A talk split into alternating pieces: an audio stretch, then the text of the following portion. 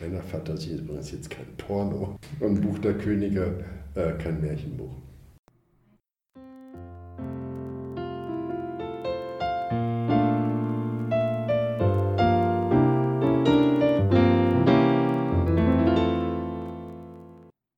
Herzlich willkommen zur zweiten Folge unseres Perspektivwechsel-Podcasts.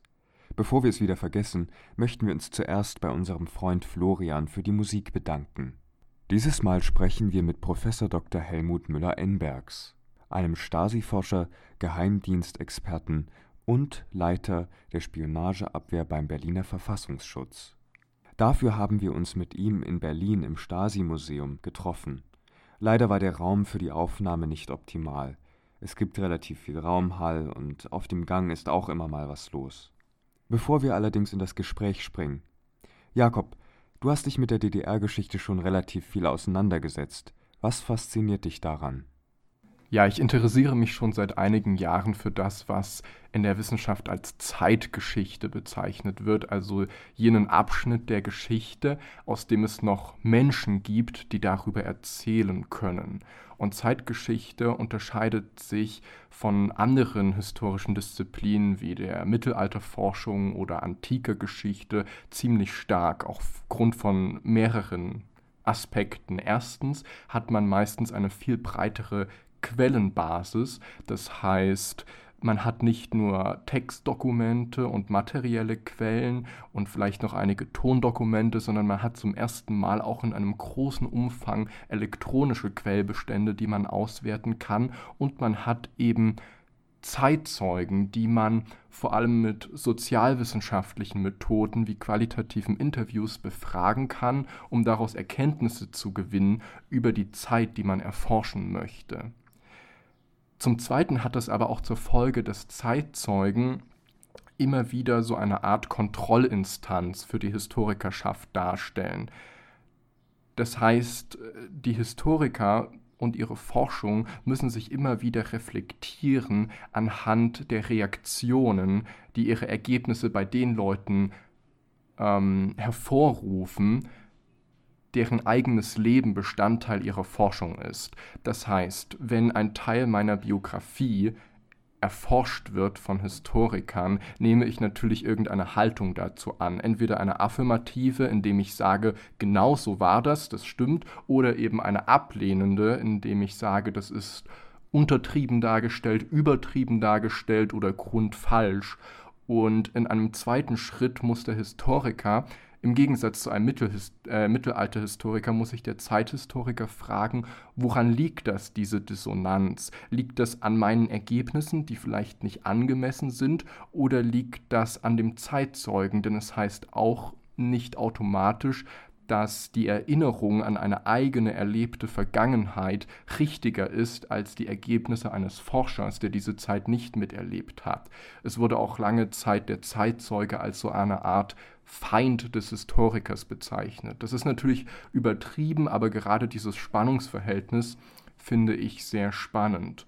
Und Zeitgeschichte ist vielleicht noch das Feld der Geschichte, was am ehesten so eine Art gesellschaftliche Sprengkraft hat, nämlich dadurch, dass sie sich mit Diskursen beschäftigt, die auch heute noch virulent sind. Also Fragen, ob der Islam zu Deutschland gehört oder inwiefern Großunternehmen, die heute in bestimmten Branchen noch marktführend sind, vor einigen Jahrzehnten am Aufstieg der NSDAP beteiligt waren oder welche Rolle Kirchen in der sozialistischen Diktatur gespielt haben. All das sind Fragen, die viele Menschen heute auch noch mit sich herumtragen, weil sie Teil ihrer eigenen Biografie sind und dann aufgrund ihrer eigenen Erfahrungen oder aufgrund weltanschaulicher Konzepte eine bestimmte Haltung dazu einnehmen. Da sind aber auch Fragen, denen man sich historisch, zeithistorisch nähern kann, um eine etwas objektivere, das heißt eine methodisch kontrolliertere Sicht darauf zu bekommen. Und um nun den Bogen zur DDR-Geschichte zu schlagen, wenn man in Sachsen aufgewachsen ist, wie wir beide, und sich mit Zeitgeschichte beschäftigen möchte, vor Ort, dann heißt das, dass man sich in der Regel mit DDR-Geschichte beschäftigt. Und die Einzigartigkeit der DDR-Geschichte liegt meines Erachtens zusätzlich in dem Quellenbestand. Als nämlich die Revolutionäre im Winter 1989-90 die Stasi-Zentralen in der ganzen DDR besetzt haben, haben sie es geschafft, einen großen Teil der dort lagernden Stasi-Akten zu retten und zu konservieren. Nicht alle, es gab vorher auch schon einige Wochen eine umfangreiche Aktenvernichtung, aber doch ein Großteil wurde bewahrt, wurde dann Anfang der 90er Jahre einer dafür eingerichteten Behörde übergeben, der sogenannten Gauk-Behörde. Diese Akten wurden systematisch aufbereitet und sie wurden sowohl der Öffentlichkeit als auch den Historikern zur Verfügung gestellt, nahezu uneingeschränkt zur Verfügung gestellt. Und das hat zur Folge, dass zum ersten Mal in der Geschichte nach der Auflösung eines Geheimdienstes die Akten dieses Geheimdienstes vollumfänglich einer wissenschaftlichen Auswertung zur Verfügung stehen und man die Möglichkeit hat, einen Geheimdienst aus seiner Binnenperspektive kennenzulernen. Und das finde ich äußerst spannend. Du hast Herr Müller-Enbergs eingeladen. Warum gerade ihn? Ja, ich bin seit mittlerweile über zwei Jahren Mitarbeiter im Team des Sächsischen Geschichtscamps. Das Sächsische Geschichtscamp ist so eine Art Projektwoche, die einmal im Jahr, meistens im September, stattfindet und Schülerinnen und Schülern nicht nur aus Sachsen, sondern aus ganz Deutschland die Möglichkeit gibt, sich eine Woche äh, intensiv mit DDR-geschichtlichen Themen zu beschäftigen. Es werden Workshops von uns angeboten zu Themen wie Ausländerfeindlichkeit in der DDR, Homosexualität in der DDR, Antisemitismus und jüdisches Leben in der DDR, also Themen, für die man im normalen Schulunterricht meistens keine Zeit aufwendet. Und im Zuge dieses Geschichtscamps laden wir uns immer auch Referenten ein aus der DDR-Forschung, die sich mit interessanten Aspekten der DDR-Geschichte auseinandersetzen. In diesem Zusammenhang habe ich auch Professor Müller-Enbergs kennengelernt. Ich war fasziniert von seiner Biografie zum einen, zum anderen beeindruckt von seinem enormen Wissen, vor allem über die Geschichte der inoffiziellen Mitarbeiter in der DDR. Das ist sein Hauptforschungsgebiet. Und ich war auch sehr angetan von seiner Art zu erzählen. Deshalb dachte ich, dass er ein interessanter Gast für unseren Podcast ist. Wir hoffen natürlich, dass ihr Jakobs Einschätzung diesbezüglich teilt. Und jetzt viel Spaß mit dem Gespräch.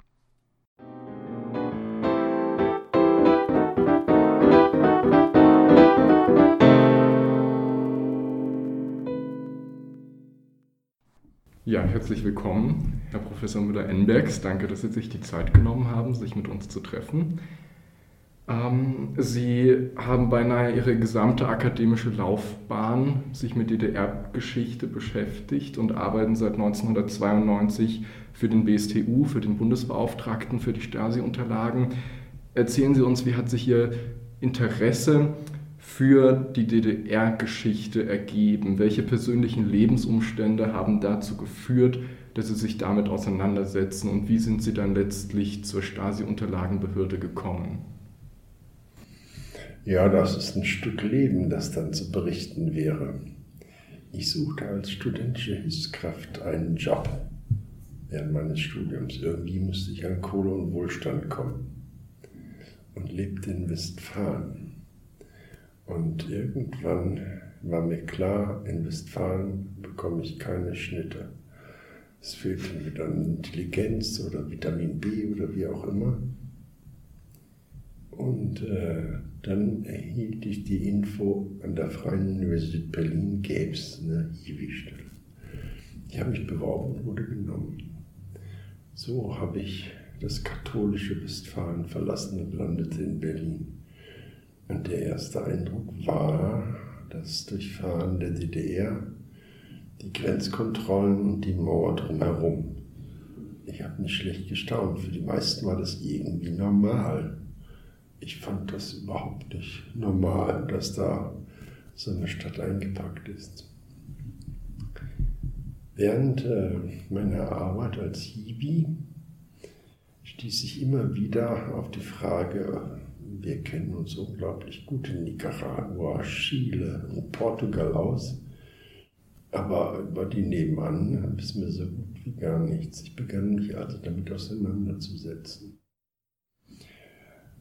und auch eine Meinung zu bilden. Bis dahin war die DDR für mich das Absurdeste, was es überhaupt gab. Und so kam ich zur DDR-Forschung und musste jeden Tag die Zeitungen dieses Landes lesen. Die waren so grottenlangweilig, dass ich überraschend für mich selbst plötzlich die Bibel als spannend empfunden habe. Ich entschied mich, eine wissenschaftliche Arbeit zu machen über einen Intellektuellen in der DDR, der gestolpert war. Das brachte mich also in der Summe zur DDR. Und als dann endlich diese Mauer umfiel, habe ich mir gedacht, das musste der reinpfeifen. Gehst du mal zur Revolution gucken. Daraus wurde auch ein Engagement in der Bürgerbewegung, die es seinerzeit gab. Und in diesem Kontext gab es eine Auseinandersetzung mit der Staatssicherheit als Thema. Als ich dann im Landtag Brandenburg Pressesprecher war für die Fraktion der Bürgerbewegung, tauchte das Thema Staatssicherheit plötzlich ganz tagesaktuell auf. Welcher Abgeordnete hatte früher einmal Lust, heimlich fürs Ministerium für Staatssicherheit zu arbeiten? Und sogar der Ministerpräsident des Landes kam in Verdacht. Es gab einen Untersuchungsausschuss und da war ich Mitarbeiter. So war ich plötzlich aus dem Westfälischen zur DDR gekommen und durch die Revolution zum Thema Stadtsicherheit. Und von dort als Wissenschaftler zur Stasi-Unterlagenbehörde war zumindest theoretisch kein großer Sprung mehr. Vielen Dank. Ursprünglich sind Sie ja Chemiefacharbeiter gewesen. Wie ist es gekommen? Sie haben in einem anderen Interview gesagt, dass Sie auch durchaus damit zufrieden gewesen wären, den Rest Ihres Lebens in diesem Beruf zu arbeiten. Wie ist dann der Umschwung zur Wissenschaft gekommen? Und vielleicht können Sie auch noch kurz auf Ihr Studium eingehen. Was genau Sie studiert haben, haben Sie jetzt noch gar nicht erzählt. Ich habe eine Berufsausbildung als Chemiefacharbeiter gemacht und für mich persönlich war das ein großartiger Beruf. Den hätte ich gern bis zur Rente gemacht. Das Punchen von Chemikalien und es kommt was Richtiges raus, was haptisch wahrnehmbar ist. Hat was. Allerdings habe ich mich in der Zeit mit Zwangsarbeitern während des Nationalsozialismus befassen müssen. Durch eine Aufgabe, die mir als äh, Stift oder Learning, wie es zeitgenössisch hieß, übertragen wurde, stieß ich auf die Zwangsarbeiterkartei der Kartei über die Menschen, die dort aus anderen osteuropäischen Ländern verpflichtet wurden, dort zu arbeiten unter absurden Arbeitsbedingungen. Die waren so alt wie ich, 17, 18 Jahre. Und diese Kartei sollte ich vernichten. Ich konnte mich dazu nicht entschließen und nahm sie mit nach Hause und sorgte später dafür, dass die Kartei dort landete, wo die Menschen, die noch überlebt haben, damit etwas anfangen konnten. Denn dann hatten sie zum ersten Mal einen Beleg über die Zeit im Deutschen Reich, wie es damals hieß. Das fand das Unternehmen überhaupt nicht nett und hat mir nach der Ausbildung nicht die Übernahme angeboten, was bei Chemiefacharbeitern Standard war. Also man musste schon sehr vollfostig sein oder irgendwie anders Probleme haben, um nicht übernommen zu werden. Ich wurde nicht übernommen, als einer der ganz wenigen von 90 Chemiefacharbeitern. Kurzum, dieses Werk, das während des Nationalsozialismus geschaffen wurde, war ein Buna-Werk. In Auschwitz gab es auch ein Buna-Werk. Es gab überhaupt nur vier Buna-Werke. Die waren ziemlich im Nationalsozialismus eingebunden und fanden die Zwangsarbeiter-Thematik nicht besonders schick. Kurzum, ich konnte meinen Beruf nicht mehr ausüben und musste mir was Neues einfallen lassen. Da kam mir die Idee, ein Abitur könnte ja nicht schaden. habe mir überlegt, was ich studieren sollte. Ich habe mehrere Modelle im Kopf gehabt, sogar auch mal Medizin. Habe mich dann aber letztlich für Politik, Soziologie und Philosophie einschreiben lassen und en passant noch Veranstaltungen der Psychologie besucht. Das klingt ein bisschen fett, muss man aber zeitgenössisch erklären. Damals wollte man kein Fachidiot sein, man wollte allgemein gebildet sein. Deshalb dieses Ensemble mehrerer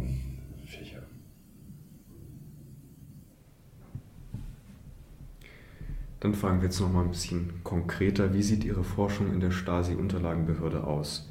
Handelt es sich da überwiegend um qualitative Einzelfallstudien, die Sie anfertigen, oder versuchen Sie statistisch repräsentative Aussagen zu dem Aktenmaterial zu treffen?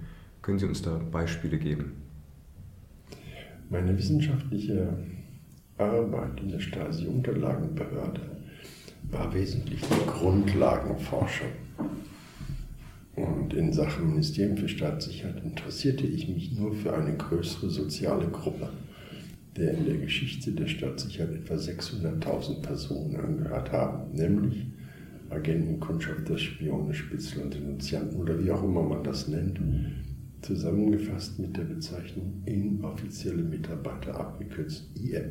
Also jetzt nicht innere Mission, sondern inoffizielle Mitarbeiter. Das war ein lang angelegtes Forschungsvorhaben, das drei Stufen haben sollte. Und die erste Stufe begründete sich darin, dass in der Gesellschaft und Medien die dollsten Vorstellungen zu IM existierten, die wenig Berührung mit dem hatten, was wir in den Akten lesen konnten. Also die erste Phase bestand darin, die Normen also welche Regeln hatten die, um Menschen nachrichtendienstlich, geheimpolizeilich zu führen? Die zweite Phase war das Lösen eines Konflikts. In den Medien war unterdessen die Rede davon, dass zum Schluss zwei Millionen Bürger der DDR für die Staatssicherheit heimlich spioniert hätten naja, bei 16,6 Millionen Einwohnern jeder Achte und wenn man jetzt noch Säuglinge und Persönlichkeiten gehobenen Alters rausrechnet, grenzte das schon fast an die Auffassung, wohl jeder hat das gemacht. Das stimmte nicht.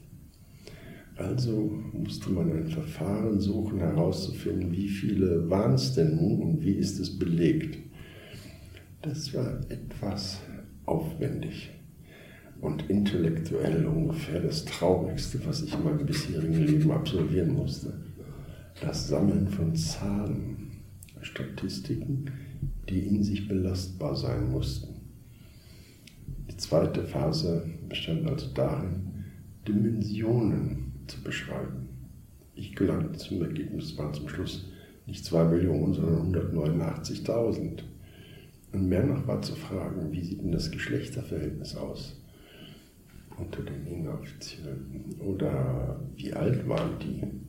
Gab es Minderjährige? Oder wie waren die sozialstrukturell zusammengesetzt?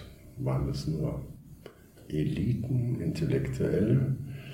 Oder wer war das? Das war die zweite Phase. Zahlen. Wir konnten bisher keine besseren als diese ermitteln. Der dritte Teil bestand in der Analyse der Beziehung zu etwas. Diese Phase ist nie abgeschlossen worden, weil die Behörde andere Akzente wünschte. Ich habe das bedauert, weil so viel Anlauf und jetzt kam es doch eigentlich auf das Interessantere an. Wie ordnet man sie ein? Was waren das für Menschen? Warum haben sie es gemacht? Also verschiedene Aspekte. Da nun das als Großprojekt nicht mehr im Raum stand, habe ich mich entschieden, kleinere, einzelne Studien zu machen, wo bestimmte Phänomene beschrieben werden. Gebe ein Beispiel.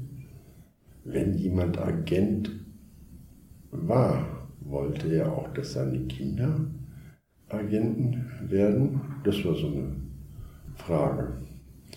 Oder wie ist es denn mit Kindern? Sollten die auch IM werden und wie stellt sich das empirisch dar? Das ist ein Forschungsstrang gewesen. Jetzt gibt es noch einen zweiten. Ich nehme an, Sie sind das erste Mal hier auf diesem Gelände. Ja. Da vorne, das Gebäude, das hinter Ihnen steht, beherbergt eine Diensteinheit des Ministeriums für Staatssicherheit mit dem Namen Hauptverwaltung A. Oder anders ausgedrückt, die Spionagetruppe des Ministeriums. Die konnten bis Juni 1990 ihre Unterlagen vernichten.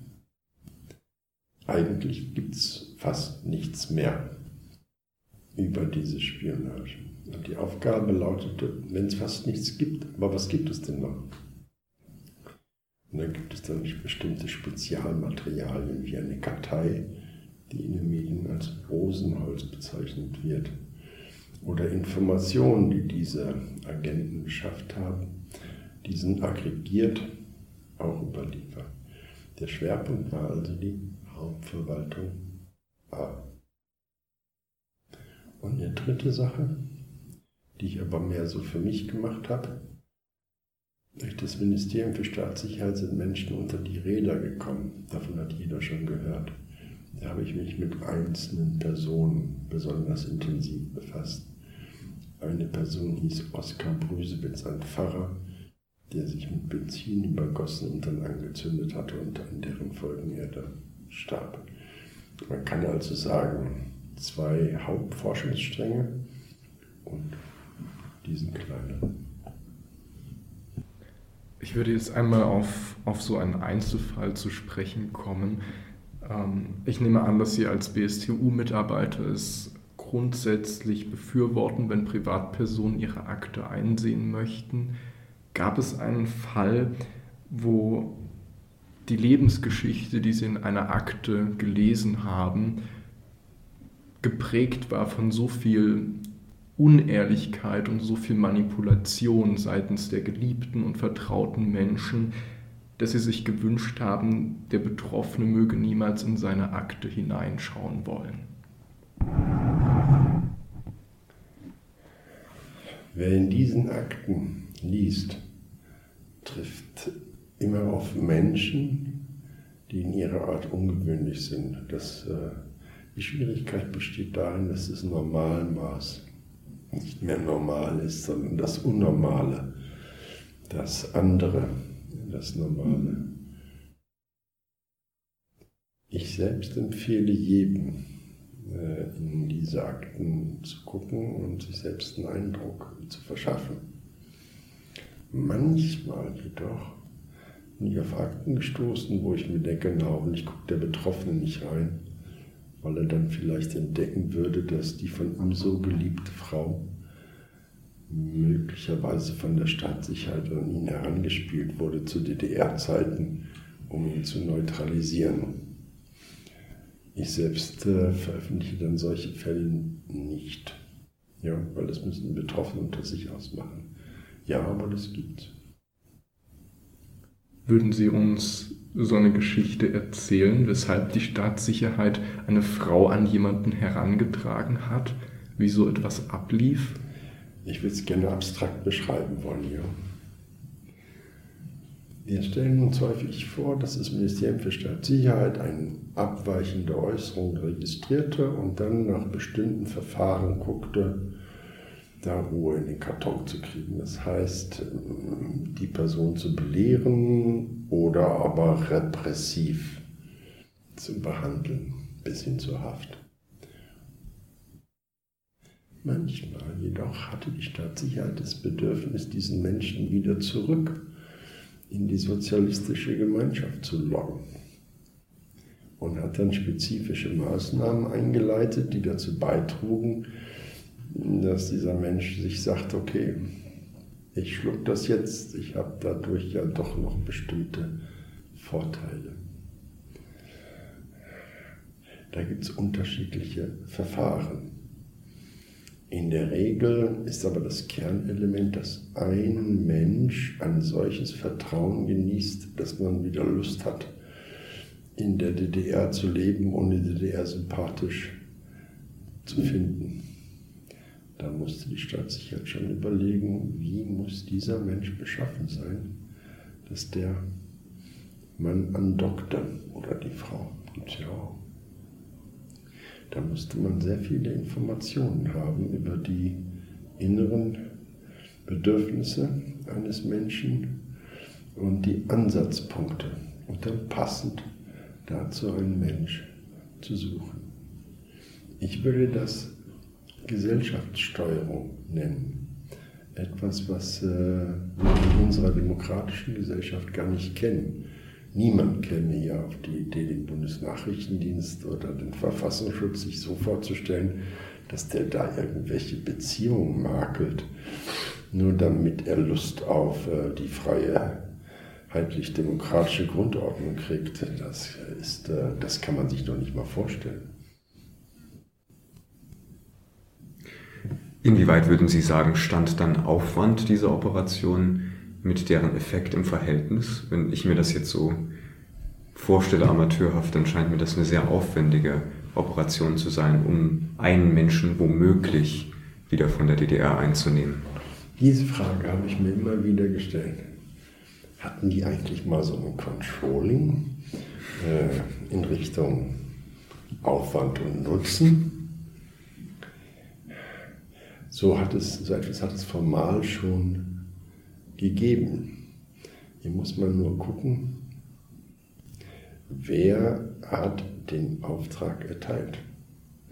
Wenn es politisch, programmatisch erwünscht war, Menschen dazu zu bringen, doch nicht ausreisen zu wollen, die sogenannten Antragsteller auf ständige Ausreise, dann äh, wurde viel Manpower investiert, diese Leute da einzubringen, für sich zu erklären, ist doch ganz gut hier, ich bleibe. Der Aufwand war unbeschreiblich groß, hatte aber eigentlich nicht den Effekt. Denn diese Repression führte auch zur Radikalisierung. Das heißt, der Einsatz konnte auch nach hinten losgehen. Plötzlich war jemand erst richtig laut, der nur einen Moment lang flüchtig nachgedacht hat, die Biege zu machen. Ich habe den Eindruck, das ist jetzt nicht Ergebnis empirischer Arbeit, sondern der Aktenlektüre, das Verhältnis zwischen Wirkung und Effizienz hat nicht äh, wirklich gut korrespondiert mit dem Aufwand. Ja, ich denke, die politischen Vorgaben waren gewichtiger als eine nüchterne Effizienzanalyse, die in jedem Unternehmen irgendwann mal stattfindet. Es war auch ein politisches Instrument und dann sind die Kosten anders zu definieren. Wären Sie ein guter Spion? Ich? Ich vermute nein. Ein guter Spion sollte mindestens zwei Leben führen können. Das Scheinbare und das Wirkliche, also die nachrichtendienstliche Seite. Und er sollte sehr, ein sehr gutes Gedächtnis haben. Denn man kann sich ja schlecht hinsetzen und jetzt äh, Sachen sofort mitschreiben, die man gerade beim Bier mit äh, einer Zielperson austauscht. Diese beiden Fähigkeiten, die nicht schlecht sind, ich fürchte, ich habe sie nicht. Sie haben in einem anderen Interview mal davon gesprochen, dass Günter Guillaume, an den man vielleicht zuerst denkt, wenn man an die Auslandsspionage der Staatssicherheit denkt, gerade mal Mittelklasse als Spion gewesen sei. Was unterscheidet Günter Guillaume von einem Spitzenklasse Stasi-Auslandsspion? Das äh, hat eine gute empirische Grundlage.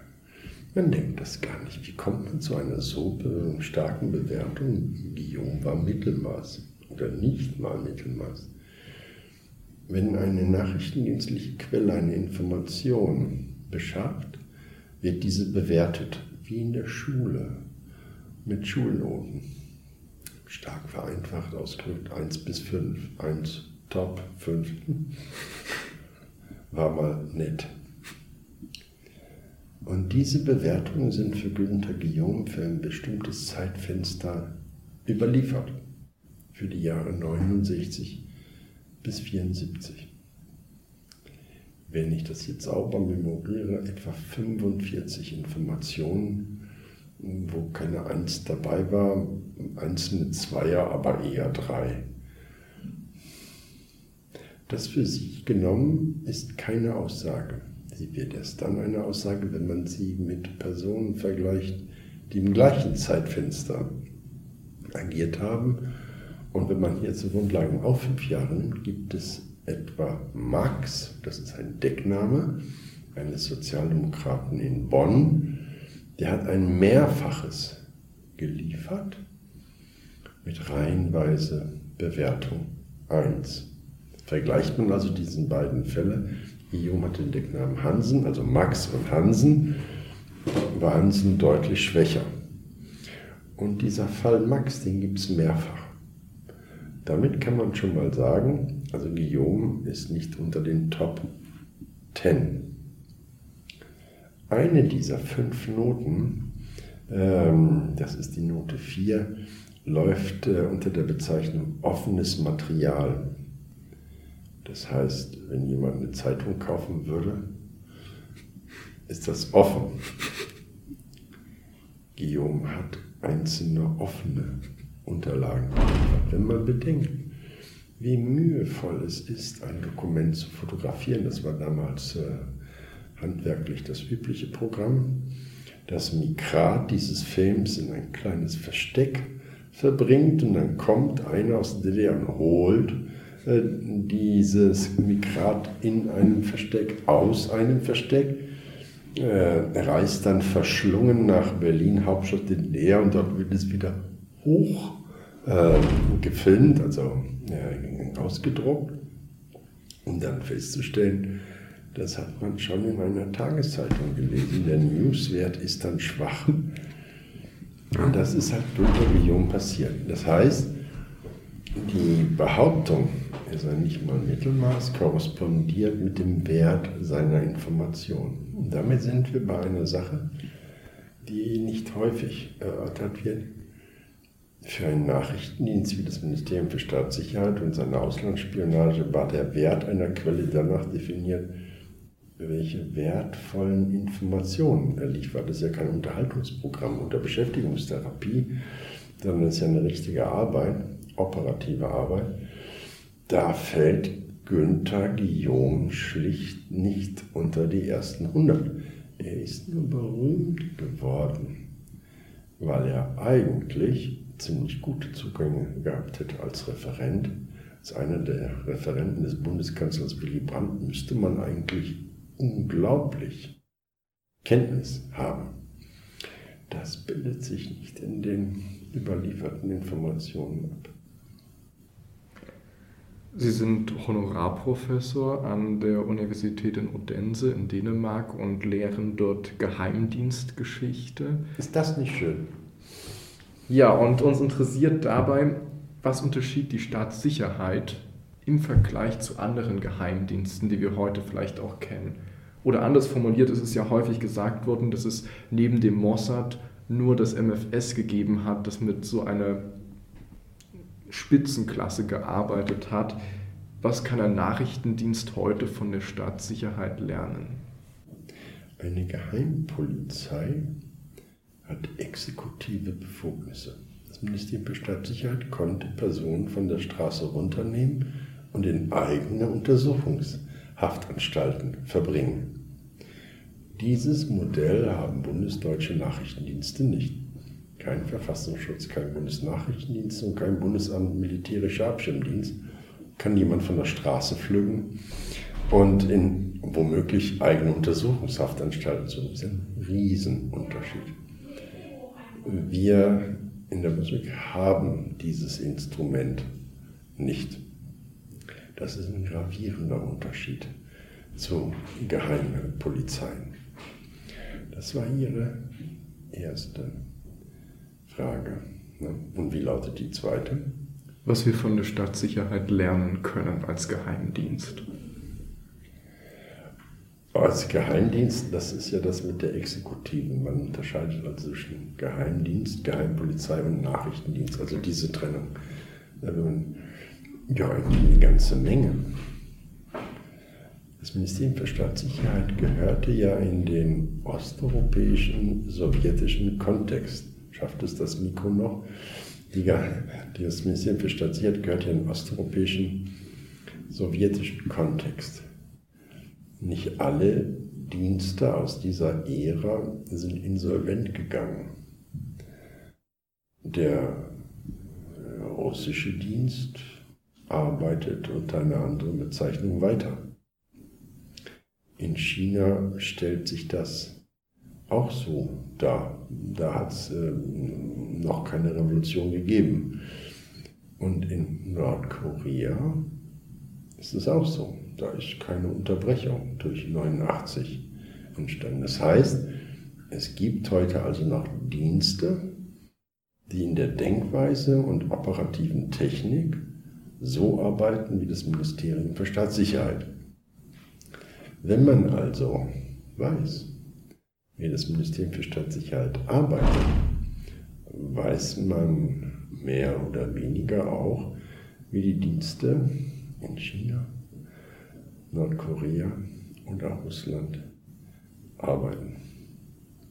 Der dritte Punkt, den Sie in dem Zusammenhang gefragt haben, hm, war jetzt das Ministerium für Staatssicherheit der beste neben dem Mossad. Ich kann mich an solchen Spekulationen einfach nicht richtig beteiligen. Ich sage auch warum. Beim Ministerium für Staatssicherheit habe ich die Akten gelesen. Die vom Mossad, vom CIA, von anderen Diensten nicht. Da kenne ich nur Literatur über diese Dienste. Und nie habe ich recht bald verstanden, dass die Literatur über Dienste manchmal nur schwache Tuchfühlung zur Realität haben. Ich kann das nicht vergleichen. Sie haben es ja gerade angesprochen, dass Sie die Stasi-Akten gelesen haben, und zwar tausende davon. Was würden Sie sagen, ist die unglaublichste Geschichte, die Ihnen dabei untergekommen ist? Für mich ist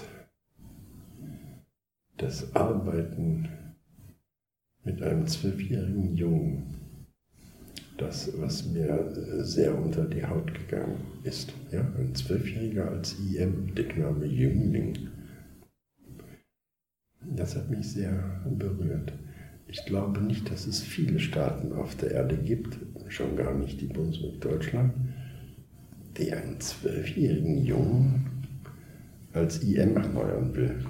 Man muss aufpassen, es ist keine Massendimension, handelt sich um Einzelfälle. Aber dass Kinder verführt werden, geheimpolizeilich zu arbeiten, hat mich wirklich beeindruckt. Wie kommt es dazu, dass ein Zwölfjähriger angesprochen wird? Der hatte Quatsch gemacht in einer Schule. Und die Stadtsicherheit suchte Quellen in dieser Schule. So haben sie das eine mit dem anderen vermengt und daraus eine Art Paket gemacht. So kam Jüngling ins Geschäft nicht ewig. Und er hat auch nicht wirklich operativ gearbeitet. Machte er nicht. Mut eines Kindes. Haben viele Erwachsene so nicht. Sie haben viele Jahre als Gutachter gearbeitet und auch geprüft, inwiefern Personen, gegen die der Vorwurf erhoben würde, mit dem Ministerium für Staatssicherheit kollaboriert zu haben, inwiefern diese Personen wirklich belastet waren. Was hat für Sie erstens den Reiz dieser Arbeit ausgemacht und was würden Sie zusammenfassend sagen, haben Sie aus dieser Arbeit gelernt? Ja, jede Analyse, jede wissenschaftliche Arbeit ist eine Art Gutachtertätigkeit. Ob das nachher als Buch gedruckt wird oder hübsch mit gutachterlicher Stellungnahme überschrieben wird, ist eine Form Sache. Wenn ich alles zusammennehmen sollte, habe ich eins daraus gelernt. Als ich in Westfalen noch Student war, war mein Menschenbild so, naja, die Gesellschaft hat ihn so geformt und äh, jetzt ist das geronnen und äh, das bleibt jetzt so. Weil ich das Ministerium für Staatssicherheit habe ich gelernt, mit dem richtigen Besteck, den richtigen Techniken, kann man eine so, ein krummes Holz, wie Kant das mal genannt hat, doch noch verändern. Ich gebe ein drastisches Beispiel. Wenn ein Bürger der DDR angehalten wird, jemanden im Westen zu erschießen, den er gar nicht kennt, dann muss man eine Menge psychologischer Manpower in diesen Menschen investieren, dass er das Bedürfnis hat, die Knarre zu nehmen und abzudrücken. Weil wir haben keinen Toten gefunden. Aber belegt ist wiederholt versuchte Tötung. Daran wird erkennbar, dass das Ministerium offenbar mit seinen 13.000 Führungsoffizieren Talente gehabt haben muss, sowas irgendwie hinzukriegen. Denn wenn ich Ihnen sage, bringen Sie bitte den Kassierer der Rezeption des Stasi-Museums um, würden Sie möglicherweise allerlei Dinge denken und tun, ihn aber nicht liquidieren, darf ich mal so unterstellen. Das ist richtig. Ich habe es geahnt. Und gibt es prominente Fälle, von denen Sie uns erzählen können? Es gab Personen, die heute bekannt sind, wo ich mitgewirkt habe, äh, sich mit den Unterlagen auseinanderzusetzen und die zu bewerten. Eine Person trägt den Namen Manfred Stolpe, der war Ministerpräsident des Landes Brandenburg der war in Verdacht geraten, als inoffizieller Mitarbeiter mit dem Decknamen Sekretär äh, für die Staatssicherheit tätig gewesen zu sein. Es gab sogar einen Untersuchungsausschuss in dieser Frage, der politisch mehrheitlich entschieden hat, das war nicht der Fall. Hier vertrete ich eine Minderheitenposition. Ich äh, bin zu dem Schluss gekommen, ja klar,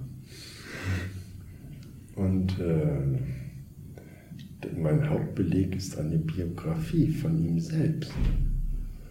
Noch bevor der Untersuchungsausschuss tätig geworden ist, hat er ein Buch mit biografischen Einsprengseln serviert. Und dann berichtete er, dass er sich in einer konspirativen Wohnung der Staatssicherheit getroffen hat. Das heißt, er wusste, es ist die Staatssicherheit, das ist ja wichtig, den Beziehungspartner zu kennen und dass es eine konspirative Wohnung war und dort habe er ihnen Sachverhalte erzählt und er schreibt sogar, mitunter habe er das zweimal erzählt, um sicher zu sein, dass äh, sein Gesprächspartner von der Staatssicherheit es wirklich verstanden hat.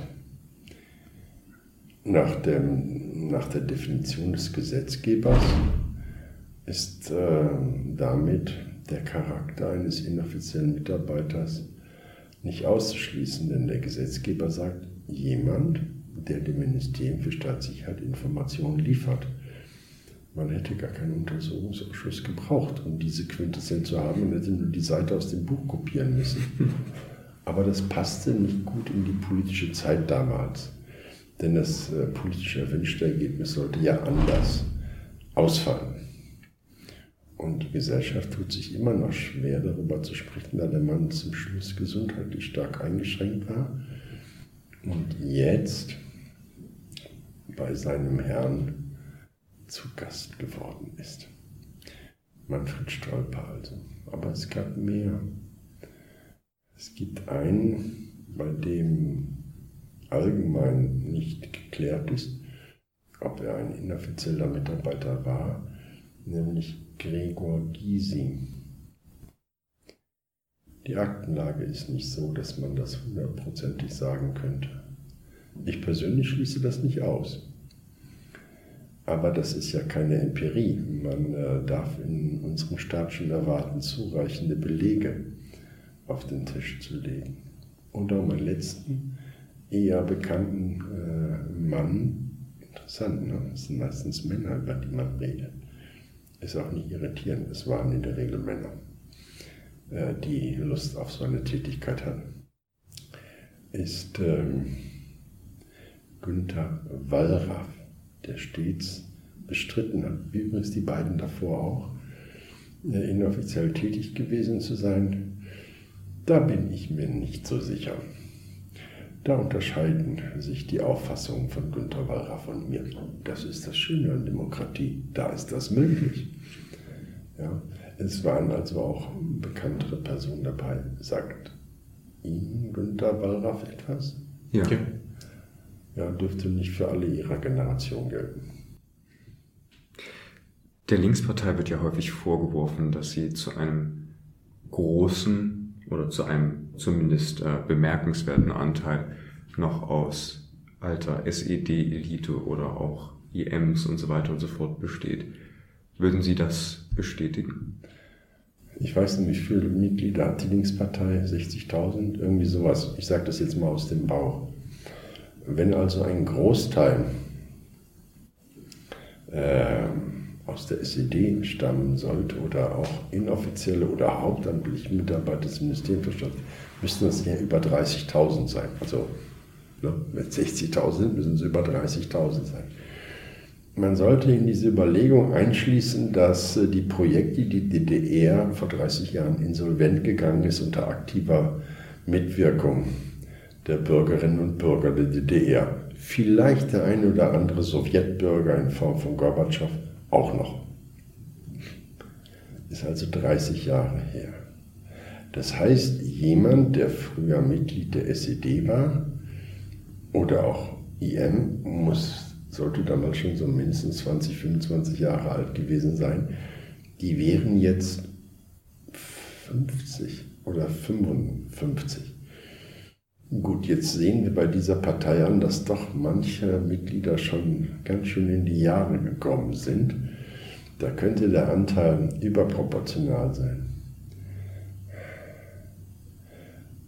Ich denke, dass ein Teil früher in der SED war. Das ist auch nicht wirklich überraschend, diesen Nummer Nachfolgepartei. Der Anteil der inoffiziellen den würde ich nicht so hoch äh, bewerten. Dies ist aber eine Meinung. Ich habe das nicht untersucht. Ich weiß es schlicht nicht. Man müsste dann ja jetzt 60.000 durch die Kartei schicken und gucken, wie viele bleiben da hängen. Ne? Und da müsste man immer aufpassen, weil die Sterberate ist ja jetzt ganz leidenschaftlich ausgeprägt. Äh, wer dann nicht mehr in die Statistik gehört, weil er bereits seinen nächsten Lebensabschnitt eröffnet hat. Eines Ihrer Forschungsgebiete, das hatten Sie vorhin auch schon erwähnt, war diese Rosenholz. Was meint man damit?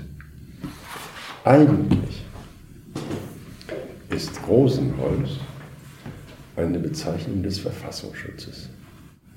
Aktion Rosenholz meint 1993 eine Dienstreise in die USA, USA vorzunehmen, um dort mikroverfilmte Karteikarten anzugucken. Heute ist es so, dass die Bezeichnung Rosenholz für die Kartei des Auslandsnachrichtendienstes Hauptverwaltung A besteht. Sie ist, wenn es sich um deutsche Staatsbürger handelt, nun in Ablichtung in digitalisierter Form keine 60 Meter von hier vorgehalten, natürlich jetzt eingespielt, äh, ins äh, Computersystem. Die Hauptverwaltung A konnte sich weiterhin selbstständig auflösen, also der Auslandsnachrichtendienst bis Juni 1990 und von dem war fast nichts übrig geblieben. Und überraschend dann doch eine Mikroverfilmung, eben mit dem Namen Rosenholz. Damit hatte man zumindest Kenntnis von den Personen, die die verzeichnet haben. Das ist keine Agentenkartei. Unter den dort Verzeichneten sind auch Agenten. Muss man rauspuppeln, welche von denen das war. Ja, Rosenholz hat mich beschäftigt. Als die Schorrer aus den USA vom CIA hier landete, gab es eine Forschungsgruppe, die sich damit befassen sollte. Was ist das? Was sagt uns das und so weiter. Und der ist aufgefallen, dass in Buchstabenfolge LA bis LI, also den Nachnamen, die so beginnen, die Karteikarten schon mal fehlen. Also wer diesen Nachnamen hat, hat etwas Schwein gehabt. Ja, die sind nicht dabei.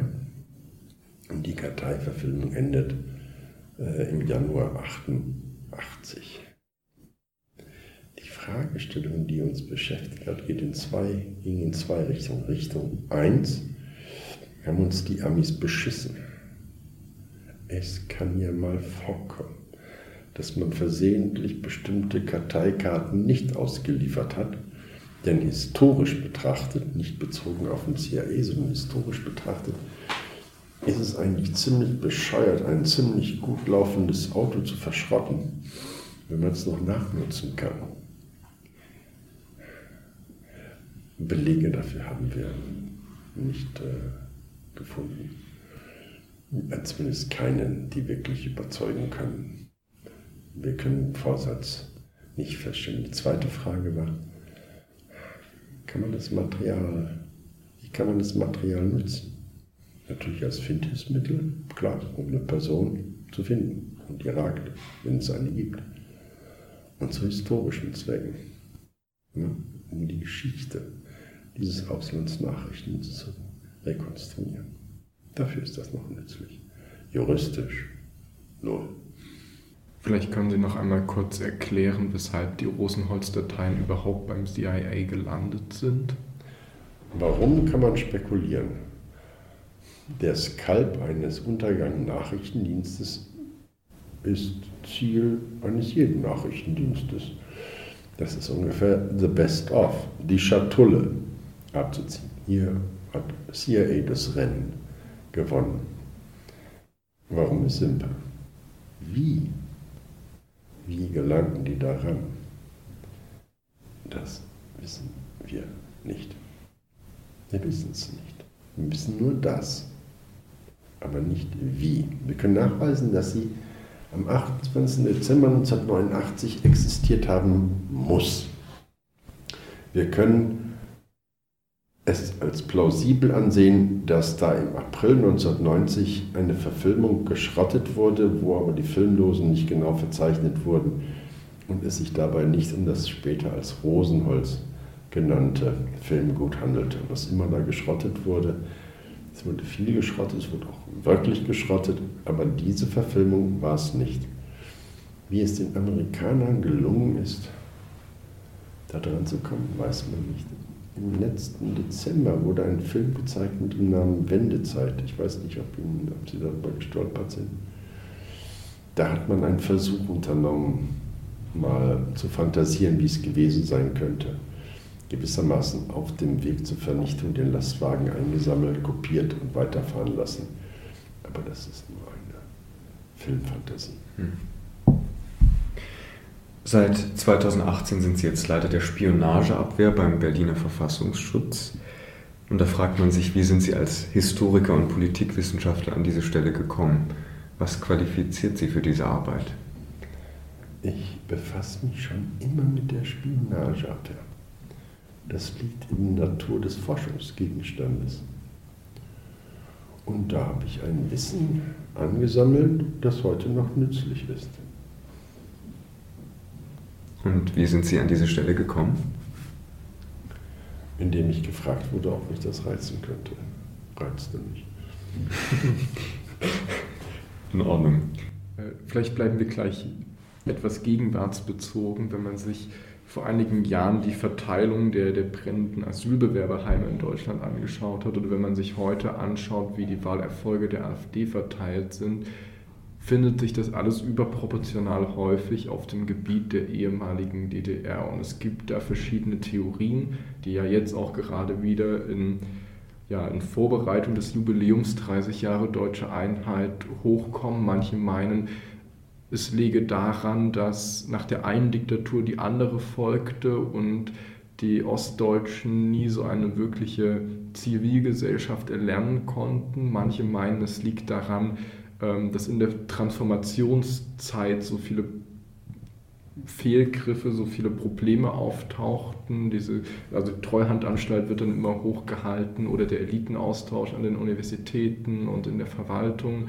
Ähm, das ist ja jetzt auch durch, durch Ilko Sascha Kowalczuks Buch die Übernahme nochmal neu aufgelegt und diskutiert worden. Was, was glauben Sie? Was inwiefern ist Ihrer Meinung nach Fremdenfeindlichkeit oder diese diese Ablehnung, diese diffuse Ablehnung eines politischen Establishments, inwiefern ist diese Angst, zu kurz zu kommen, vielleicht ein Erbe der DDR-Erfahrung oder vielleicht auch diese Transformationszeit? Es gibt wirklich eine beachtliche Anzahl von Modellen, warum wir das erleben, was gerade geschieht. Ich selbst beteilige mich nicht daran. Ich beobachte, dass es Rassismus, Faschismus oder etwas höflicher Rechtsextremismus eben nicht nur in den neuen Bundesländern gibt, sondern in Deutschland. Ich glaube, dass es solche Strömungen auch in Europa gibt. Das Thema ist noch so lebendig als dass ich nicht glauben kann, dass man jetzt schon Formeln hat, warum das so geworden ist. Und warum sage ich das? Wenn es doch ein funktionstaugliches Modell gäbe, könnte man doch politisch dagegen steuern. Also wenn man eine Erklärung hat, kann man ja Strategien entwickeln, um solche Extremismen irgendwie zu handeln. Sehe ich nicht, wenn ich nach Hanau, Halle oder sonst wo gucke. Deshalb beteilige ich mich nicht an Modelldiskussionen. Mich interessieren Lösungsansätze. Okay, dann vielleicht auch von mir noch eine abschließende Frage. Wurden Sie während Ihrer Arbeit als Historiker, als Gutachter und als Verfassungsschutzmitarbeiter jemals bedroht oder hat man versucht, Sie zu bestechen, weil jemand die Vergangenheit vielleicht lieber hat ruhen lassen wollen? Interessanterweise wird diese Frage häufiger gestellt, als würde man eine Tätigkeit ausüben, die lebensgefährlich ist. Ich muss vermutlich ein echter westfälischer Vollpfosten sein, denn ich habe es nicht bemerkt. Wenn es Versuch gegeben haben sollte, muss ich passen. Okay, dann kommen wir jetzt zu den kurzen Fragen. Wie heißen diese Fragen nochmal? Rapid Fire. Rapid Fire, cool. Fanden wir auch, deswegen haben wir so genannt. Okay, also die erste Frage ist, welchen Ratschlag würden Sie einem jungen Menschen, der eine Laufbahn in Ihrem Fachbereich anstrebt, mit auf den Weg geben? In welchem Fachbereich? Den können Sie so definieren, wie Sie möchten. Erstens, neugierig sein. Richtig neugierig. Zweitens, nur anhand von Fragen entlang arbeiten. Also nicht nur spazieren gehen und staunen, sondern fragen, warum? Wieso? Warum geschieht das? Drittens, es gibt eine hohe Anzahl von Bremsern, Verhindern, Bedenkenträger. Das ist eine wichtige kulturelle Größe. Man sollte sie umgehen, um weiterhin neugierig zu sein und Antworten auf seine Fragen zu suchen. Denn die Bedenkenträger passen später nicht mehr in der Fußnote. Wenn bei einem Hörer oder bei einer Hörerin jetzt das Interesse für die Arbeit der Stadtsicherheit oder die Arbeit von Geheimdiensten allgemein geweckt wurde, wie kann er oder wie kann sie am besten in dieses Thema einsteigen? Durch Lesen. Üblicherweise liest ihre Generation im Internet. Die gute Ware steht aber bislang nur in Büchern die in erheblichem Maße nicht im Internet äh, abgebildet sind. Ich würde empfehlen, zuerst immer Akten zu lesen und dann zu gucken, in welchem Buch sind diese Akten angemessen abgebildet, differenzierend und abwägend erörtert. Haben Sie einen Lieblingsdecknamen? Ja. Mein Lieblingsdeckname heißt Adrian Peperkorn. Sagt Ihnen nichts, ne? Es gab früher, schon 100 Jahre her, einen Schriftsteller mit Namen Thomas Mann, der schrieb dicke Bücher, unter anderem den Zauberberg und die Buddenbrooks. Adrian Peperkorn ist eine Zusammensetzung aus zwei Namen. Jeder Name taucht in einem dieser Bücher auf. Und jeder Name steht für einen Persönlichkeitstypus. Und die Verbindung aus Adrian und Peperkorn zu einer Person als inoffizieller Mitarbeiter, das ist intellektuelle Gourmetklasse.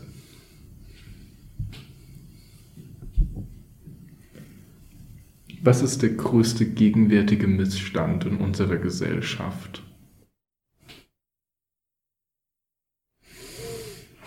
Die unverschämte Verbreitung des Mittelmaßes.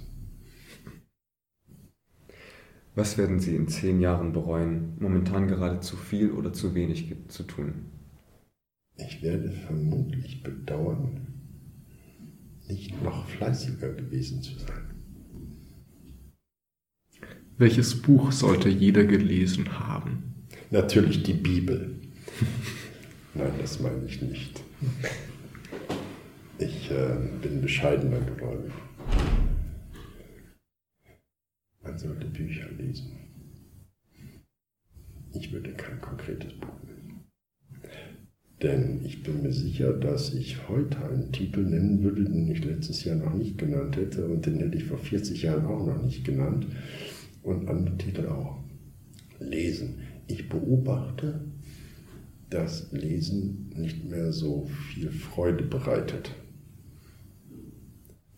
Die meisten betrachten Bilder und ein Text passt manchmal nur als Erklärung unter ein Bild. Ich fände es andersrum besser. Vielleicht noch einmal umformuliert, welches Buch hat Sie besonders inspiriert oder geprägt? Männerfantasien und Buch der Könige. Männerfantasie ist übrigens jetzt kein Porno. und Buch der Könige äh, kein Märchenbuch. Wenn Sie die Möglichkeit hätten, ein Gesetz im Alleingang per Dekret durchzusetzen, welches wäre es? Das wäre dann nicht mein Land, wo das möglich wäre. Herr Müller-Enbergs, vielen Dank für das Gespräch.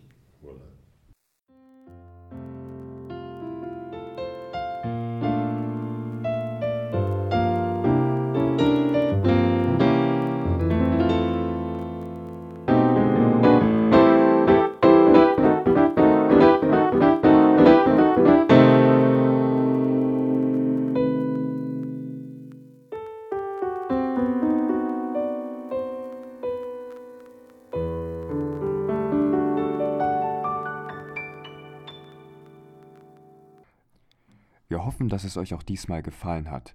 Kritik und Anregungen gerne an podcast.perspektivwechsel@gmail.com. Bis zum nächsten Mal. Auf Wiederhören.